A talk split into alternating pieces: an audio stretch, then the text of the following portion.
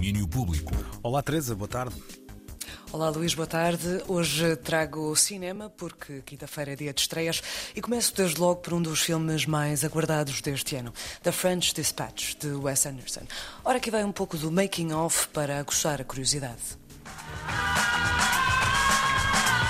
Wes makes the making of the movie its own experience. You're all staying at the same place and you're eating your meals together. Well, the dinners are the coolest part of it. So when you go to dinner, there's all these actors that you look up to. They have war stories together, they've bled together, they've created together. Not now.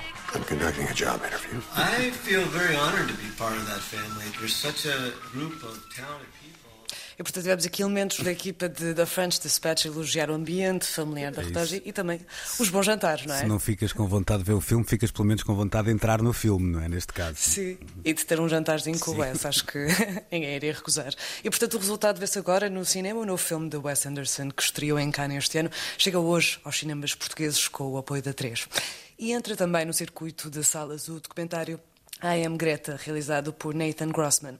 Filme que acompanha a vida da ativista ambiental Greta Thunberg desde o dia em que ela se sentou em frente ao Parlamento sueco em 2018. A Marta Rocha falou com a nossa ambientalista imperfeita, Joana Guerra Tadeu, sobre aquilo que vamos poder ver neste filme. People always tell us that young people are going to save the world. O filme é sobre ela, não é sobre o movimento estudantil climático, nem sobre a greve climática, nem sobre o Fridays for Future, nem sobre as alterações climáticas, nem sobre tudo o que é preciso fazer. Acho que é um filme sobre adolescência. Sim. Acho que é um filme sobre uma criança que se torna famosa. Uh, o Bill Maher dizia que uh, os jovens da geração Z têm dois ídolos para onde escolher: a Kelly Jenner, que é um modelo, ou a Greta Thunberg, que é uma cidadã modelo. Portanto, neste sentido, seria um filme sobre a cidadã modelo que se torna famosa. E é sobre saúde mental e é sobre Asperger. E é, isso é outra coisa que a Greta veio fazer, e isso individualmente, que foi dar visibilidade às pessoas com síndrome de Asperger. I Am Greta, o filme com o apoio da 3 e conversa completa de Marta Rocha com Joana Guerra Tadeu no domínio público de fim de semana. Sendo que a Greta Thunberg já tem, nós continuamos a olhar para ela com aquela figura frágil, não é? mas fez 18 anos, Sim. não é? Portanto, pois é, da... jovem, mas já está. Pois, pois, a ideia da criança idade. já lá vai, não é? Já lá vai, exato. E portanto, agora, como duas estreias, nunca vem só, passamos para cinema português e chegou hoje às salas Som que Desce na Terra, filme realizado por Sérgio Graciano, escrito por Filipa Pop e Joana Andrade, baseado numa história verídica.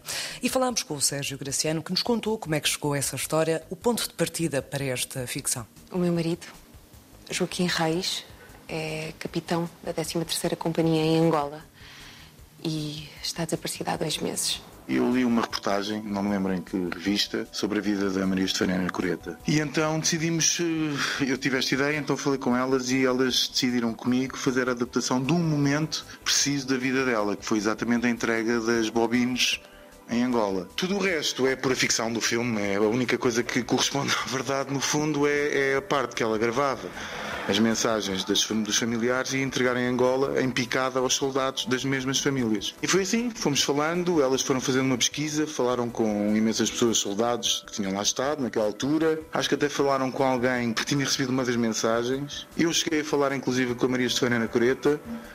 E, e, foi assim. Conversa completa com Sérgio Graciano sobre Som que Desce na Terra também no domínio público deste fim de semana.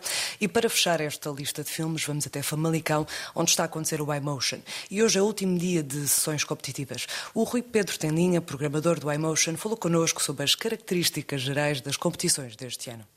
Eu penso que é uma, uma safra muito feliz, até porque há diversidade de tom, de registro, de géneros portanto são boas notícias. Vamos ter, de certeza, bons vencedores este ano e penso que, se calhar, esta pausa que houve durante os tempos da pandemia serviu, se calhar, para um, trabalho de reflexão e o que eu sinto é que os cineastas trouxeram temas muito pessoais, mas também universais, que, que fazem todo sentido nesta altura. Se não for a interpretação da competição 5, começa já daqui a dois minutos a sessão da competição 6 às 21h30 na Casa da Juventude em Famalicão. E para amanhã, tomem já a nota que haverá uma conversa e um showcase dos Capitão Fausto com entrada livre no Centro de Estudos Camilianos às 21 horas. E pronto, foi uma boa leva de filmes que fica por aqui. Amanhã, Mariana Oliveira traz os destaques do domínio público de fim de semana. Combinado, Teresa, o Manel saiu correr do estúdio, mas quando viu o Famalicão voltou para trás, percebeu que não ia, percebeu que não ia chegar a tempo. Beijinho então e até amanhã também. Beijinho. Domínio Público.